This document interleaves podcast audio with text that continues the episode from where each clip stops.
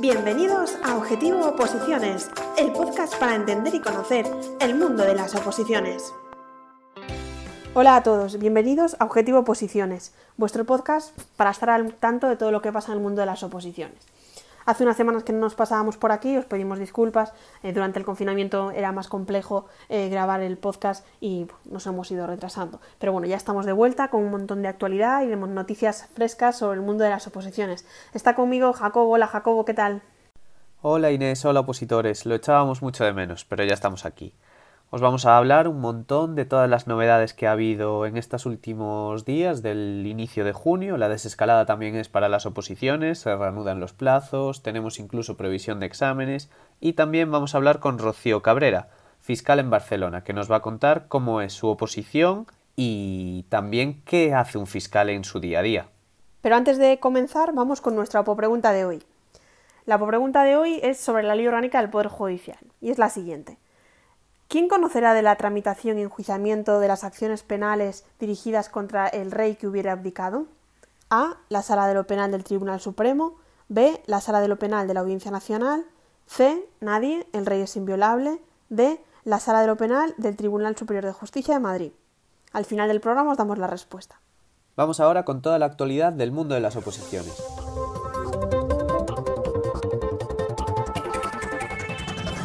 Empezamos por jueces y fiscales que ya tenemos alguna información sobre los orales. Y es que el 6 de julio se reanudan estas pruebas. Podéis consultar en la web del Consejo General del Poder Judicial el calendario de los próximos llamamientos, así como un protocolo de actuación de medidas anti-COVID. En Letrados de la Administración de Justicia, en promoción interna, se ha publicado ya el nombramiento de funcionarios en prácticas de los aspirantes de la última promoción. El curso selectivo para estos aspirantes y funcionarios ya en prácticas comenzará el 15 de junio de 2020.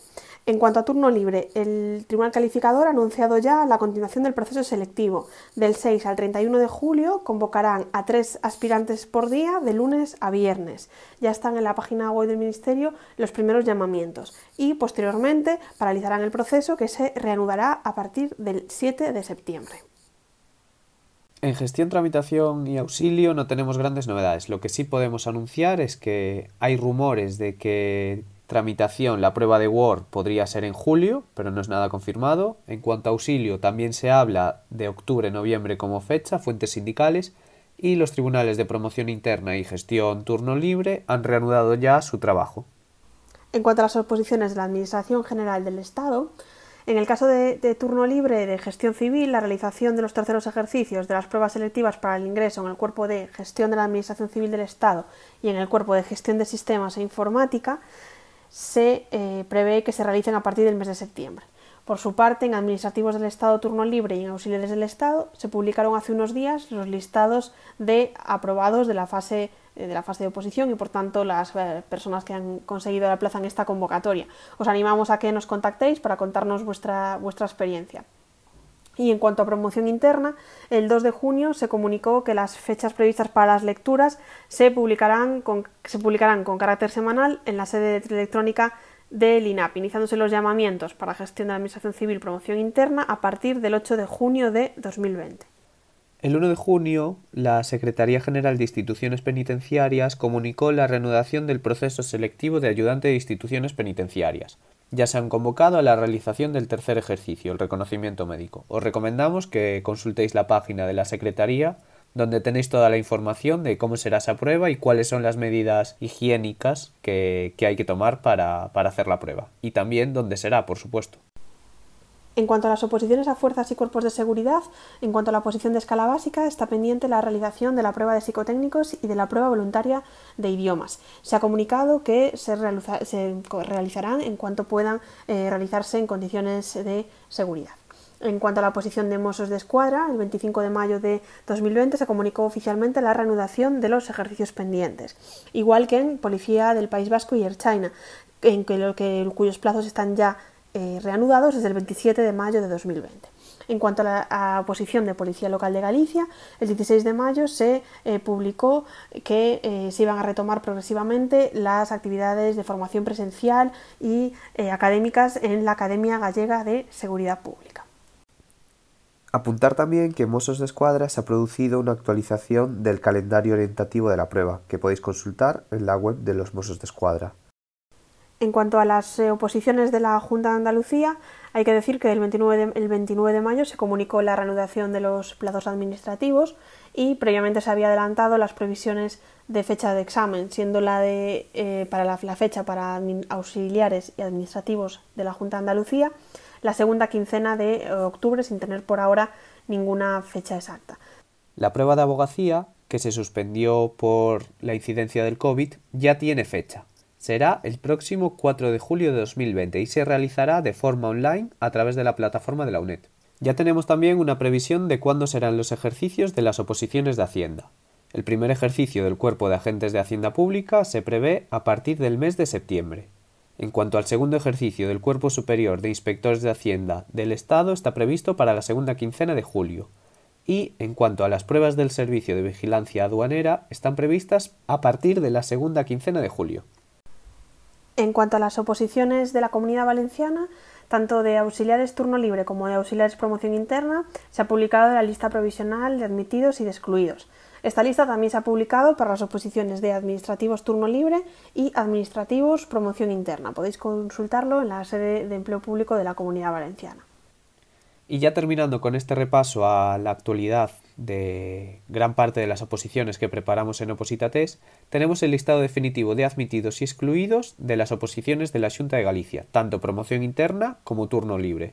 Concretamente son los cuerpos Cuerpo Superior, Cuerpo de Gestión, Cuerpo Administrativo y Cuerpo Auxiliar, es decir, A1, A2, C1 y C2 respectivamente.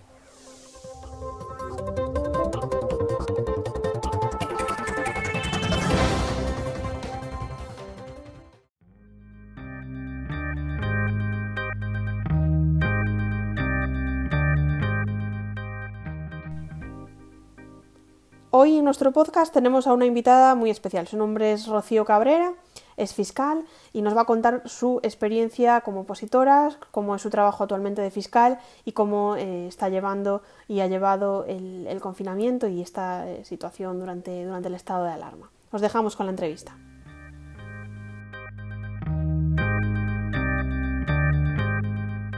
Hoy en Objetivo Posiciones tenemos con nosotros a Rocío, de 32 años, fiscal, de Granada y que estuvo cinco años opositando.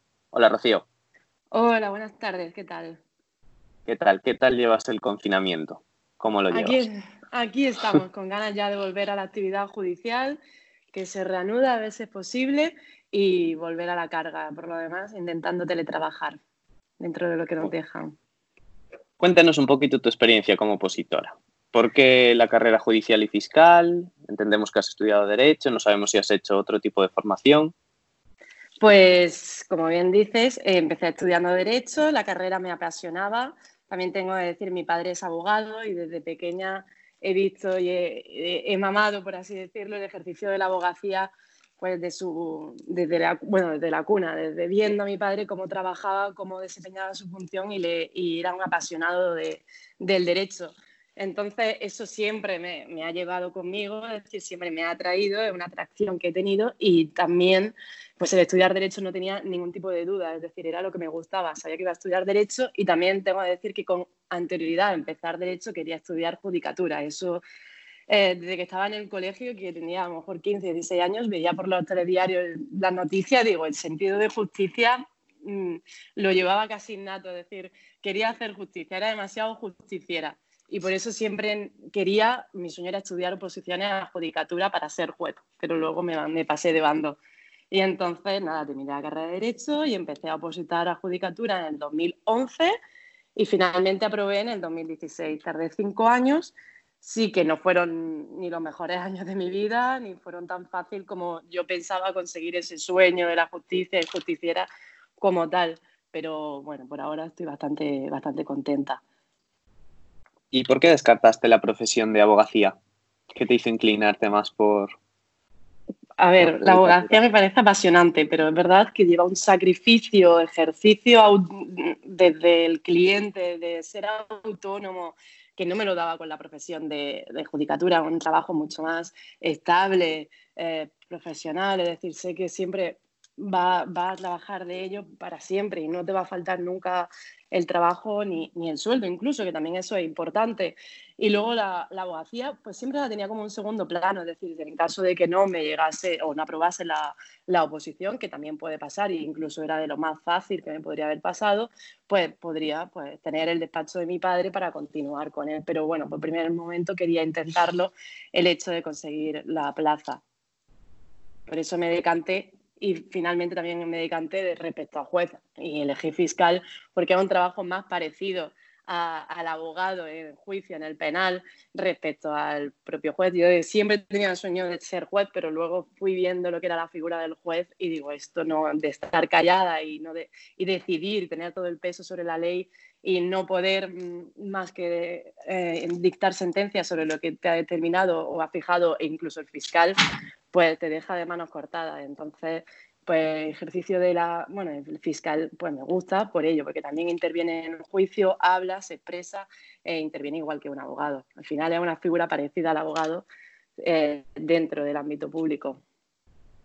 Aunque luego vamos a hablar un poquito más de, de la profesión como fiscal, ¿nos podrías explicar en muy pocas palabras, como has hecho ahora, la diferencia entre un juez y un fiscal? Para toda esa gente que nos escucha y que a lo mejor no lo tiene tan claro. Pues partiendo de la base que la oposición es la misma, la posición de judicatura, y una vez que se aprueba, incluso te dejan apenas un par de días para decidir de si quieres ser juez o si quieres ser fiscal, y en función ya de la elección y de la nota de corte se, opta por una carrera y otra. Eh, la diferencia principal, el juez obviamente decide, dicta sentencias, también en la fase de instrucción lleva, es el juez instructor el que investiga, y finalmente en el juez de lo penal es que eh, dicta sentencia condenatoria absolutoria. Y es verdad que es una figura mucho más conocida, reconocida, que todos conocen de la tele, de la película eh, americana, pero y respecto a la figura del fiscal desconocida absoluta, la diferencia es que la conoce todo el procedimiento, no solamente en la fase de instrucción, sino también en la fase de procedimiento penal e incluso en la ejecución tanto en la fase de instrucción, bien pues solicitando la práctica de diligencias al juez instructor, es decir, todavía no tenemos la instrucción los fiscales como en el resto de, países de la, Unión Europea o incluso en Estados Unidos, pero bueno, trata de complementar al juez instructor investigando. Y luego, en la fase intermedia, se encarga de presentar o no escrito de acusación, es decir, el que formula acusación eh, es el fiscal y posteriormente en el, en el juzgado penal ya eh, actúa como un abogado en ese caso, trata de defender como parte los derechos de los ciudadanos e interés público general. Es decir, que sí que interviene en un procedimiento como una parte, mientras que el juez es totalmente, todos somos imparciales, pero el juez es finalmente el que tiene que dictar la resolución necesaria. No sé si se ha podido entender algo. Sí, perfectamente. Y terminas tu carrera de Derecho, te metes a opositar. ¿Cómo es ese día a día al principio de opositar? ¿Qué, hace un opositor a judicatura? Esas primeras semanas, ¿cuál es su día a día? Duro, durísimo, porque realmente empiezas y dices, madre mía, aquí no aguanto ni siete horas sentada, es que no aguantaba siete ni ocho, digo, yo tengo mi sueño, conseguir la plaza, y era como muy, ah, tienes que pensarlo, tienes que estar muy motivada, pero primer mes es duro, durísimo, porque nadie te dice hasta que cómo se estudia, cómo es diferente a la carrera, cómo se estudia, cómo se canta, cómo se aprende a estudiar un tema de memoria sin que se te olvide la mitad del tema. Y bueno, al final el hábito hace, hace al monje, ¿no? entonces eh, venga a estudiar siete horas, otra vez ocho, otro nueve, yendo al preparador, que yo iba dos veces por semana. Eso es fundamental, sin, sin perder ni un, vamos, ni un día de preparación, imposible, estudiando seis días a la semana y cada vez ampliando más las horas, pues al final sale, es como una carrera, además todo el mundo te dice, es como una, quien corre la primera maratón o media maratón, hay que entrenarse, esto no consigue en los cinco años, yo veía a mis compañeros que llevaban cinco años más que yo y claro, éramos los novatos, y imposible que yo me aprenda 180 temas de memoria, imposible que lo digas en una hora con una rapidez y fluidez increíble, pero al final, pues toda la práctica que llevas haciendo durante cinco años sale y sale en el día del examen, pero al principio es muy duro porque aprender algo de nuevas es complicadísimo, tanto un deporte como un trabajo, empezar a trabajar de fiscal o de juez o de lo que sea, no es no es fácil, ni vamos, de lo que sea. Y entonces al final, al principio cuesta, pero bueno, tienes que aguantar permanecer ahí con voluntad y con sacrificio y cada vez más, más va saliendo. Tu preparación consistía en, por libre estudiabas X horas, suponemos que serían unas cuantas, siete, ocho, ¿no? Sí, sí cada vez más. Y dos veces a la semana al preparador. No ibas a ninguna academia, un preparador.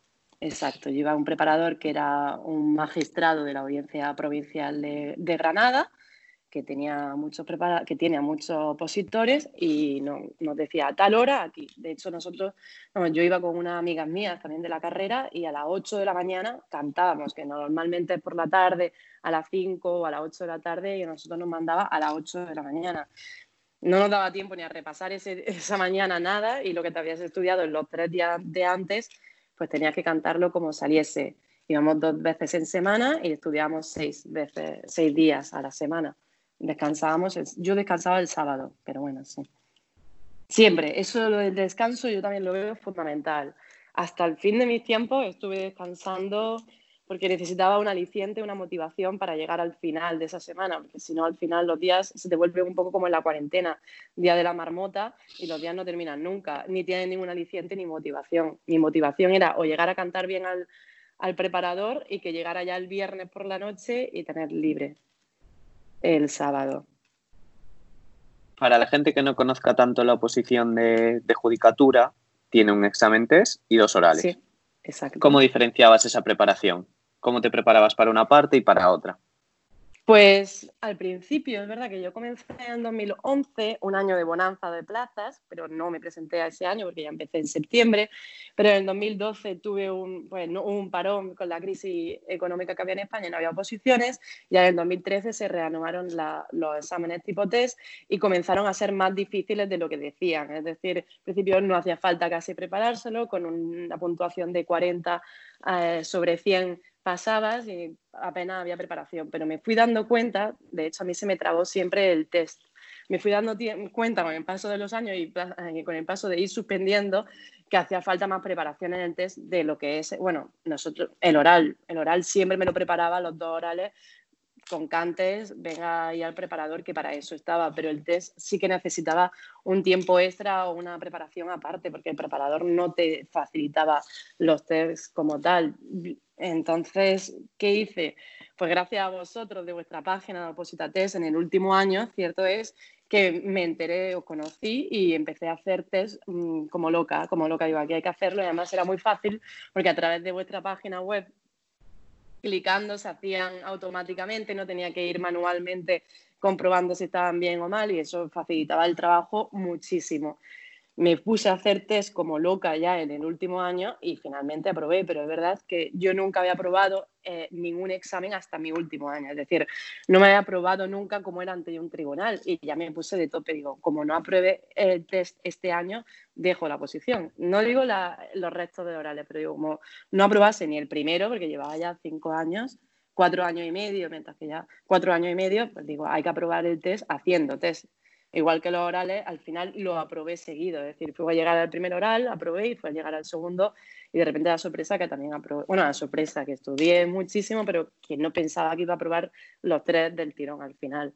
Es decir, yo creo que mi problema fue que los test al principio no me los preparé, quizá un exceso de confianza por la situación que veníamos de test años anteriores, pero luego viendo que con 50 plazas o con 100 plazas eran mínimas, pues había que prepararse el test haciendo test y aparte, es decir, aparte de estudiar, dedicando tiempo a ello.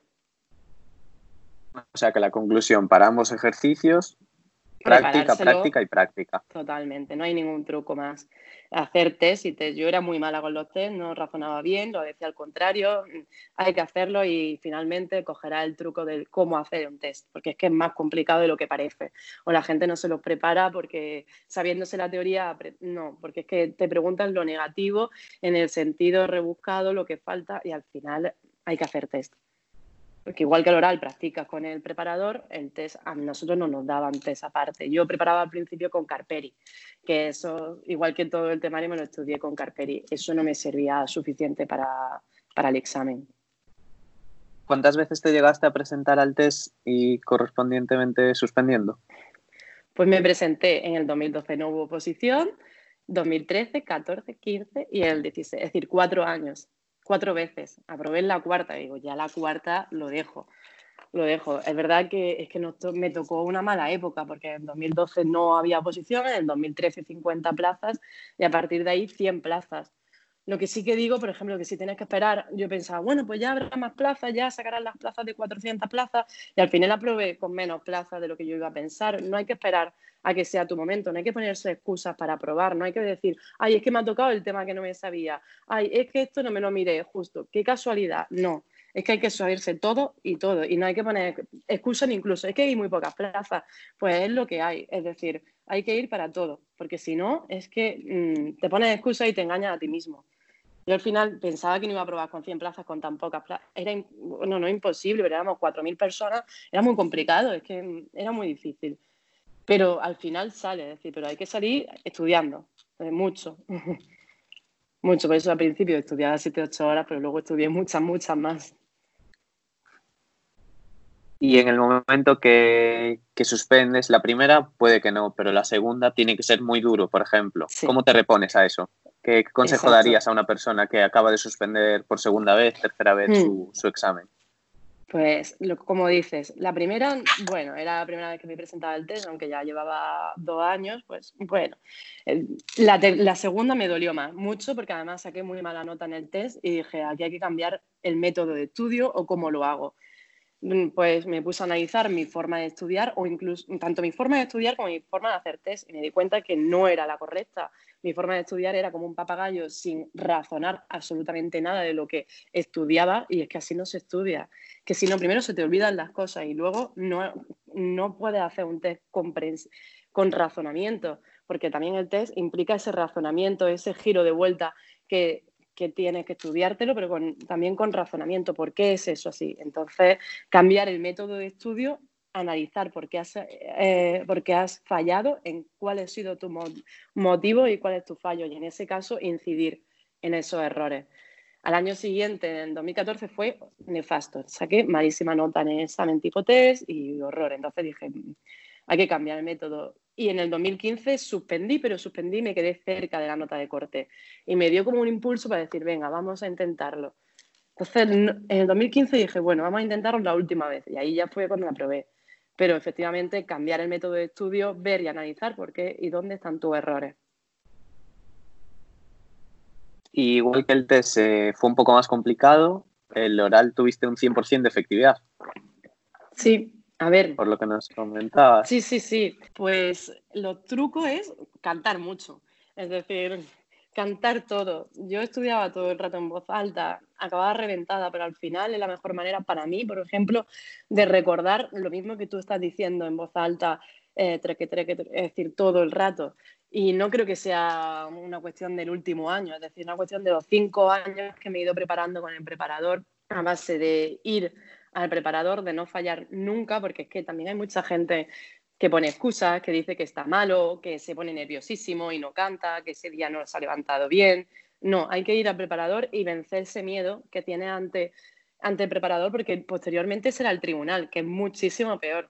No, más cómodo que puedes estar en su despacho hablando con él y que te regañe si te tiene que regañar porque tiene que ser así, pues no pasa nada, pero el día de mañana cuando te suspendan en el último examen por un oral, por, haberlo, por no haber vencido ese miedo que todos llevamos de quedarnos en blanco, de no decirlo bien, pues ahí sí que te vas a arrepentir.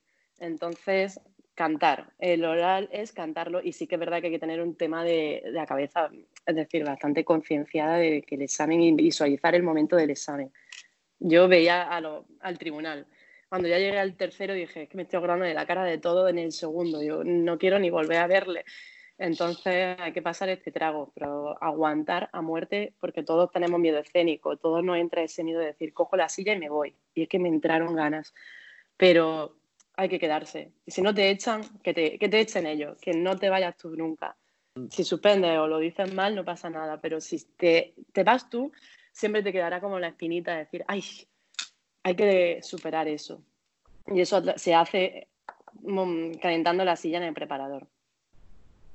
O sea, tu recomendación para el oral, para superar esos nervios, es mucho preparador, mucha práctica y en el momento oficial, frente al tribunal, que sea porque no, porque no ha podido ser, pero que nada de retirarse. Nada. nada, aguantar al máximo. Aguantar al máximo lo que sea, aunque los nervios son horrorosos y no querría ni repetirlo ni volver a pensarlo y cada vez que lo pienso veo qué nervios. Pero hay que aguantar, hay que aguantar y además tener también presente que te entra público detrás y dicen, hay que aguantar y eso es que me da igual lo que están detrás, tengo importante lo que está delante, es decir, también abstraerse un poco de lo que tiene en el examen, porque al final te pone nerviosa, los, propios, los propios, propios miembros del tribunal son personas, al final están moviéndose, pasando libros, mm, mirándose también entre ellos y no ponerse nerviosa por los gestos o los movimientos y aspamientos que puedan hacer. Y llega ese día en el que el tercer oral te dicen que has aprobado. Sí. ¿Cómo fue ese día? ¿Qué día fue? Que seguro que lo recuerdas. El 14 de vamos que sí me acuerdo, el 14 de noviembre de 2016. Pues me examiné por la tarde, ya creo que nos presentábamos dos por día y había una chica delante de mí y no aguantó la hora, total que entré yo, era la segunda, canté el tema, mm, salí y el pobre, mi padre, el que me estaba en la puerta esperando, con un amigo también suyo, mm, mi madre fuera que no podía ni entrar en el Tribunal Supremo de la cara que tenían todos de descomposición, que lo has hecho muy bien tal, y, y la primera sensación es que siempre lo podría haber hecho mejor porque siempre en, en mi casa, tranquila, relajada, mientras que te lo preparas el último examen, dices, lo tenía que haber hecho mejor. Pero lo que es cierto es verdad que aguantan la hora, lo canté en, tiempo, que eso también es importante, siempre cronometrarse, siempre mirando el tiempo y no ponerse tan nerviosa de que se le vaya, se le vaya el santo al cielo. Y el, el día más feliz, pero también muy por la mañana, ese día muy, muy estresante. Al día siguiente fue increíble. Y sobre todo, a, menudo que va pasando ya el tiempo, ya me voy dando cuenta y más consciente, y mira que ya ha pasado tiempo, digo, qué alegría y qué, de verdad qué privilegio tengo de haberlo conseguido, ¿eh? porque, porque por todas las circunstancias que pasan, incluso ahora, y digo, mm, qué suerte tuve, y, pero bueno, también me lo, me lo trabajé, me lo corré estudiando muchísimas horas y pasándolo muy, muy mal, la verdad. Y la, pero bueno, el día más feliz de mi vida, ver a mis padres llorar de, de emoción, no tiene precio, la verdad. Fue increíble fue increíble. Fuimos a cenar por ahí, no me entró nada en la, en la barriga, pero bueno, sí, sí, muy contento, muy contento. Y, y, en ese momento tú ya tenías claro que querías ser fiscal, que nos comentabas que ahí ya sí, fue a lo largo de la oposición, ¿no? Exacto, exacto a lo largo de la oposición y sobre todo en quinto de carrera, que siempre hace el práctico, unas prácticas, pues yo decidí hacerlo en un juzgado, que mejor. Me dieron un juzgado de primera instancia de Granada y en realidad, pues viendo las vistas, pues me fue muy bien, pero me, me fui dando cuenta que a mí lo que me gusta es el penal, es decir, estar viendo pagarés, cheques, reclamaciones de cantidad, mm, contratos de arrendamiento, no era lo mío. Decir, a mí me gustaba el penal y durante la, ya durante la oposición sí que me fui decantando por fiscal, que va a saber penal en su mayoría, el 80% de los casos, y, me fue gustando mucho más el hecho de intervenir en el acto del juicio. El juez al final callado, redactando sentencias, bueno, tiene su función y es bonita, pero a mí me gustaba ver intervenir y hablar en juicio y ver toda la fase del procedimiento, el procedimiento penal, no solamente la fase oral, sino también la fase de instrucción y la, y la formular el escrito de acusación. Entonces ya cuando aprobé, ya, bueno, ya lo iba pensando tal, pero sí, sí, ya digo, elijo fiscal, sin duda. lo, lo elegí ese mismo día, de hecho, cuando, cuando salí me dieron la nota a los 15 minutos de haber salido del examen, dije, eh, ¿está segura? Sí, pues apúntelo aquí ahora mismo y se va usted con esto. Yo, vale, ya había que esperar a los compañeros a ver qué decidían, pero sí, sí. Me, me gustaría que nos comentases un poco, pues eso, tú apruebas la, la posición y en, en, el caso de los jueces se van a la escuela judicial, los fiscales se van al centro de estudios fiscales, si no me equivoco. Centro de estudios jurídicos. Centro de jurídicos, vale, perfecto, en Madrid. En Madrid, exacto. ¿Cómo es esa formación? Porque yo me estoy imaginando a 30, 40 o 50 eh, chicos y chicas de entre, pues eso, entre 20 y pico y 30 y pico, después de estar 5 o 6 años estudiando plan día y noche, de repente verse con la posición aprobada y pues, aprendiendo un montón de cosas, ¿qué tal la experiencia? ¿Cómo es la experiencia? Increíble, la experiencia fue genial.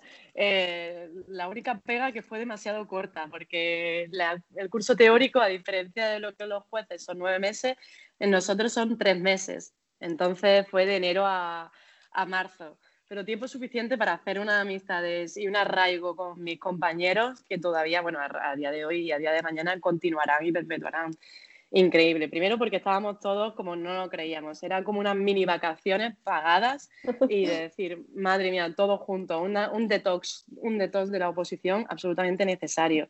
Eh, un contacto con la vida real también, la vida social, es decir, mm, llevaba sin salir de Granada no sé cuántos meses estudiando, todos centrados, y por primera vez que sales y te da un respiro, conoces a gente que has pasado y ha sufrido lo mismo que tú, pues mira, al final muy, muy bien. De un punto de vista teórico, es verdad que son unas clases más amenas, es decir, vuelve un poco como a la universidad, pero más relajado, más relajado. También conoces a personajes importantes, es decir, en su momento, pues al, pues tanto al fiscal general del Estado, que el, el, pobre José Manuel Maza falleció justo ese año, también pues al ministro de Justicia, es decir, te llevan actos institucionales como al Tribunal Constitucional, también al Congreso de los Diputados, mm, al, Tribunal Constitucional, es decir, también visita instituciones que de otra forma no hubieses conocido, es decir, también se agradece mucho esa visita. Mm, tienes también contacto por primer momento con los juzgados, con la Fiscalía, va a mm, Plaza Castilla a realizar unas mini prácticas, pero bueno, a tener un primer contacto y a saber cómo funcionan los juzgados y la Guardia en Madrid, que es muy diferente del resto de España. Eh, vas incluso a centros penitenciarios, a CIES, a centros de menores, es decir, a, sitios y lugares que de otra manera no lo vas a hacer. Conoces una autopsia también desde dentro, es decir, que en tres meses se exprimieron al máximo, tanto de formación teórica como práctica y acudir a visitar instituciones y organismos eh, muy, muy importantes, como también incluso hasta vida social y hacernos todo una gran, gran piña, que éramos 35 solamente, al final eso une mucho. y, mucho. y después empiezan las prácticas. Y después empiezan las prácticas. ¿Esas prácticas eh, duran cuánto duran?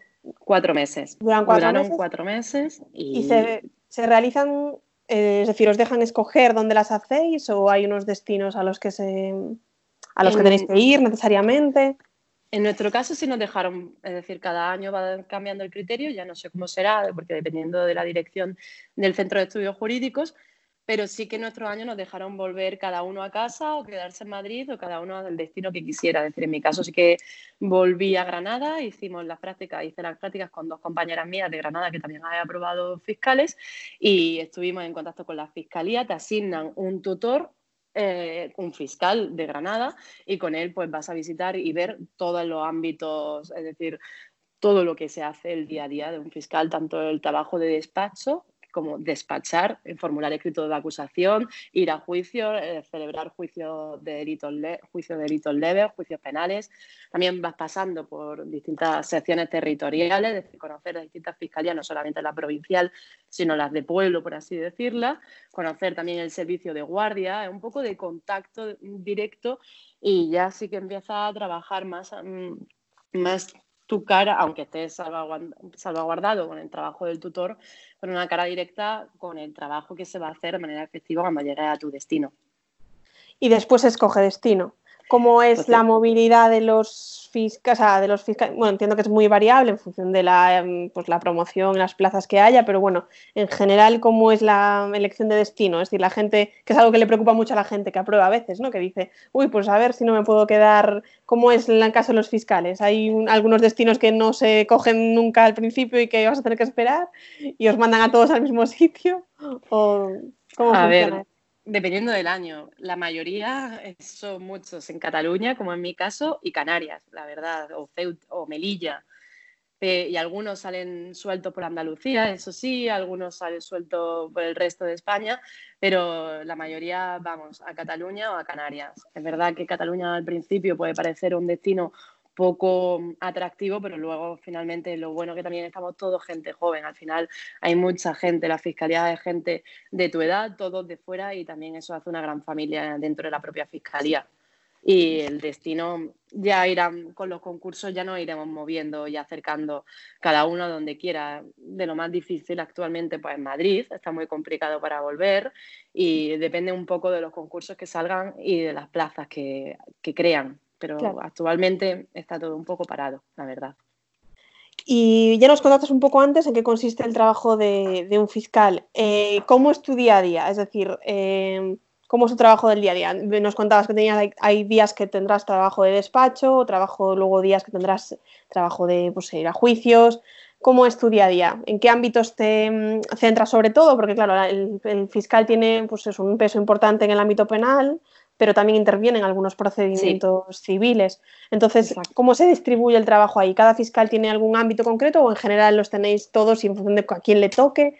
¿Cómo es el trabajo en la fiscalía? Que digamos que también es un poco eh, desconocido, sobre todo porque bueno, tenéis esa dependencia en cierta medida jerárquica, ¿no? Que implicará el reparto que, que, no tienen los jueces. Entonces, bueno, cuéntanos un poquito. ¿Cómo es tu día a día? ¿Cómo es tu trabajo? ¿En qué ámbitos tocáis más diariamente? Etcétera, etcétera.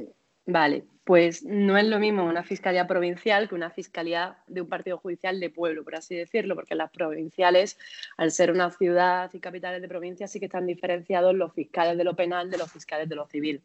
Respecto a mi caso, como es un partido judicial de pueblo, por así decirlo, una, fiscalía de área que se llama, pues sí que estamos organizados, eh, cada semana es diferente, es decir, no te diría ni que todos los días tengo despacho ni que todos los días tengo penales cada día es diferente, hay días y señalamientos y nos van poniendo un cuadro, la verdad es que a través de los funcionarios de fiscalía que lo hacen bastante bien, eh, viene el mes de antes, te ponen un calendario del día que tiene juicios, o hoy, sí tiene juicio, hoy no, hoy sí, hoy tiene esta semana tiene guardia, esta semana tiene penales, entonces es muy variado, es decir, una, semana tengo guardia entera de ocho días, cada seis semanas, otra semana tengo penales, pero no tengo todos los días juicios de lo penal, a lo mejor tengo tres días a la semana de esa semana que me corresponde. Otra semana que en teoría no tengo ni juicios de lo penal ni guardias, pues tengo pues señalamientos civiles, incapacidades, separaciones, divorcio, o tengo delitos leves, o no tengo nada. Es decir, que quiere decir que voy al despacho y despacho el papel, porque también es decir, es que el trabajo, verdad que es muy variado. Está tanto el trabajo de sala, por así decirlo, como el trabajo de despacho. Mientras que el trabajo de despacho es despachar los informes, contestar, interponer recursos, tanto de lo penal como eh, tanto en instancia como en instrucción, notificaciones, eh, mm, presentar escritos de acusación o archivos, es decir, ese sobrecimiento provisional en el caso de consideremos también que no somos meros acusicas, oye, que también eh, solicitamos el archivo de las causas eh, y entonces el despacho el trabajo de papel, por así decirlo, de despacho. Y en cuanto al trabajo de, de, lo que es sala, pues sí que celebramos, de verdad, juicios de delitos leves, juicios penales, y en cuanto a instancia, intervenimos, como bien dice, en la parte civil, en la parte de, de, de las personas más desfavorecidas, incapaces, es decir, promovemos juicio, juicios de incapacidad, intervenimos en los juicios bien como demandantes o como parte demandada, es decir, como defensor judicial de ese incapaz que hay que, que defender y entonces proteger sus derechos e intereses porque pueden los familiares tener intereses contrapuestos al incapaz o mm, incluir una ruina o cualquier cosa. entonces tratamos de proteger en ese caso y también intervenimos en los procesos de separaciones y divorcios cuando hay menores de edad. ¿Por qué se interviene? Además de que está el juez Primero, porque el menor también necesita una protección y como protegemos a los más desvalidos, el padre y la madre pues tienen intereses contrapuestos, por eso se están separando o divorciando. Entonces, el, fiscal trata de proteger y determinar cuál es el interés general de ese menor, es decir, cuál es el interés del menor que no lleva abogado, por así decirlo, no lleva una defensa.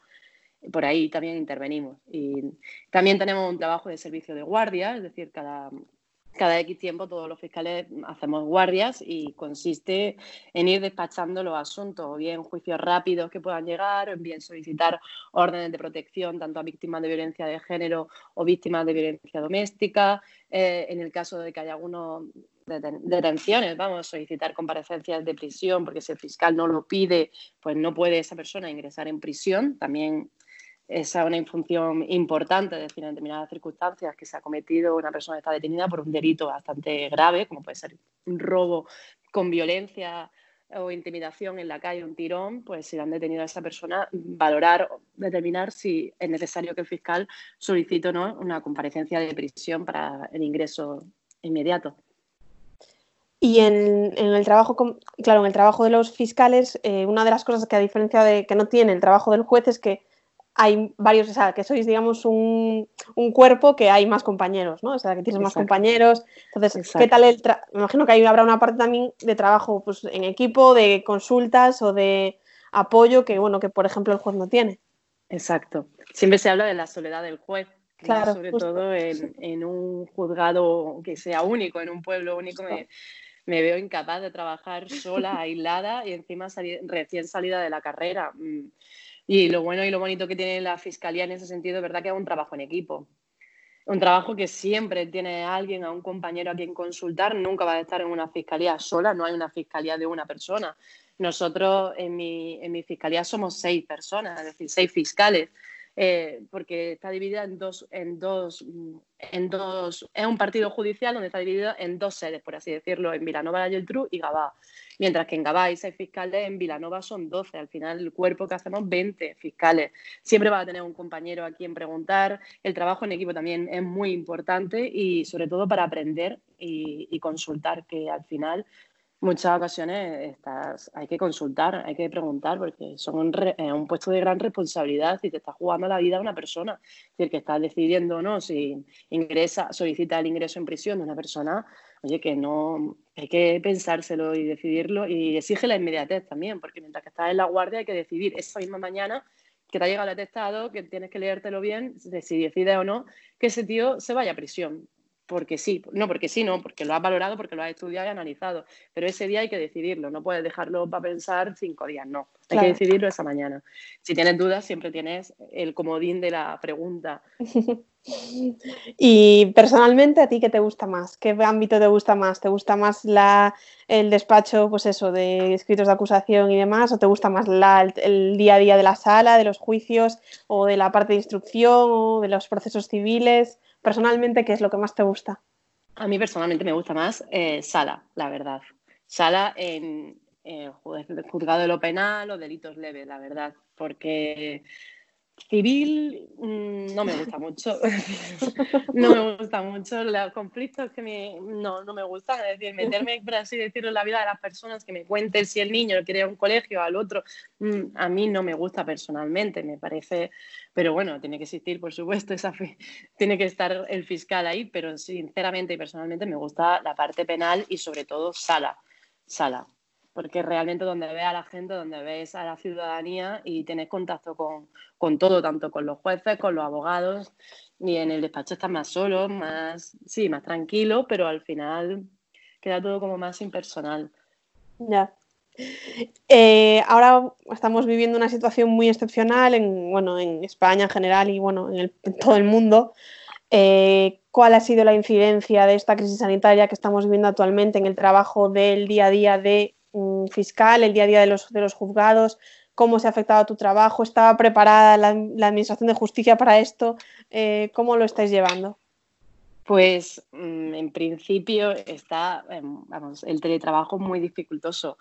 Las comunidades autónomas que tienen diferida, eh, que sí que tienen lo que se refiere a administración de justicia, en, en algunas comunidades autónomas tienen la posibilidad de la justicia digital, pero nosotros, por lo menos en nuestro, eh, nuestra fiscalía, en el juzgado, no, hay, no está implantado la justicia digital, por lo tanto se hace muy complicado el teletrabajo.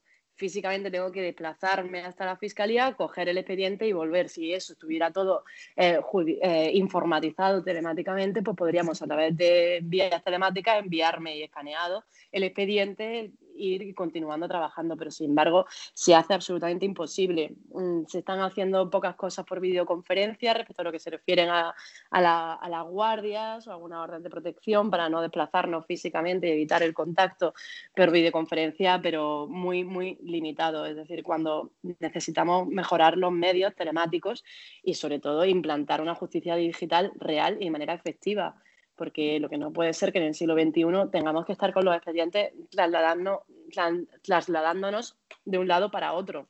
Es que al final pierdes tiempo y, es poco efectivo. Se está viendo ahora y, la, y paralizan la justicia durante dos meses que necesitamos ya todos trabajar. Aquí es ya un reclamo absoluto para todos los operadores jurídicos. ¿Se está volviendo ya poco a poco a la normalidad? Sí, parece ser que sí. Hoy han sacado un acuerdo del Consejo General del Poder Judicial que es necesario ya la reanudación de la actividad judicial, pero a ver cómo, cómo volvemos y, de qué forma y qué medios. Claro. Bueno, eh, Rocío, pues nada, las últimas preguntas que hacemos siempre a nuestros invitados son eh, unas comunes que hacemos siempre. Primero le pedimos que nos recomiende un libro, una película, una canción especial o algo que pueda ser motivante o que pueda o que pueda o que te guste especialmente por algún recuerdo personal que, tengas de tu época como opositora o de tu época de actual, algo que te guste y que quieras recomendarnos. Pues mmm, recomendaría un libro que va a ser Patria, que todo el mundo lo conocerá, sí. sobre todo por ver cómo ha evolucionado mm, la sociedad española, gracias a Dios, ver el problema que ha tenido España con ETA y ver mm, la, eh, la, desaparición de, de, la banda terrorista, sobre todo cómo ha sufrido España con esa operación y hay que luchar y evitar cualquier circunstancia que pueda que sea similar, es decir, hay que evitar una situación de conflicto que pueda reanudarse en un futuro. Por lo tanto, como motivación y como sentido de justicia y de lucha, eh, recomiendo ese libro. Muy buena recomendación. Eh, otra pregunta que hacemos siempre es que nos, vamos, que si tú estuvieses este podcast y existiésemos hace unos años cuando estabas estudiando, ¿a quién te gustaría haber escuchado? ¿Qué te hubiese servido de inspiración o tuviese de motivación o, o no sé, o vamos, a cualquier tipo de persona que te hubiese gustado que entrevistásemos? Pues a un personaje que es, mm, todo lo vaya a conocer, que es excelente magistrado y también fiscal, se llama Antonio del Moral, uh -huh. magistrado del Tribunal Supremo y también fiscal de carrera. Y como jurista me parece excelente, es decir, una persona que se expresa, las sentencias son, mm, hay que leerlas, hay que leerlas y aprender muchísimo de, de esa persona porque es excelente. Pues vale, perfecto. Eh, luego, Cristina, nuestra anterior invitada, nos dejó una pregunta para, para, ti y en este caso ya nos la respondió durante la entrevista, pero bueno, vamos a, a volvértela a hacer. ¿Cuál, ¿Algún truco, algún consejo para los exámenes orales? ¿Cómo enfrentarse a ellos? Pues mira, el mayor truco que hay es pensar, no pensar ni que vas a aprobar ni que vas a suspender. Hay que entrar a decirlo bien, es decir, hay que decirlo bien y que decida el tribunal y tener la conciencia bastante eh, cuerda. Es decir, que tengamos suerte ese día y estemos bastante coherentes en todo lo que decimos y, y conscientes. Sobre todo que la máxima tranquilidad y que aguanten, que aguanten y no se vayan del examen, no cojan la silla y se vayan, porque si no se van a arrepentir. Sí, sí, hay que por lo menos intentarlo. Sí, que le suspendan y le suspenda el tribunal, pero no se suspendan Exacto. ellos mismos. Justo. Y por último, que nos dejes una pregunta para nuestro siguiente invitado. No sabemos quién va a ser, pero bueno, una pregunta así genérica. Puede ser lo más general que quieras, lo más concreta que quieras. Pues como pregunta diría que ¿por qué empiezan? A, bueno, ya la, la, haréis vosotros cuando empecéis, pero ¿por qué? Eh, en, ¿Cuál es la motivación principal o cuál es la persona que se inspiran para comenzar a opositar? Sea la posición pues muy, que sea. Muy buena pregunta. Bueno, Rocío, pues nada, hasta aquí nuestra charla de hoy. Muchísimas gracias por tu tiempo, porque vamos, tendrás suficientes cosas que atender, así que muchas gracias por, por dedicarnos este tiempo. Seguro que tu caso y tu experiencia pues les sirve de inspiración y de ayuda a muchos opositores que estén en una situación parecida y sobre todo ahora que estamos también en una situación un poco complicada, que, que vean que hay luz al final del camino. Sí, Totalmente. Muchísimas gracias a vosotros y por tener este blog, esta ventana de acceso y por el trabajo que realizáis. Pues muchas gracias, Rocío. Muchas gracias, Rocío.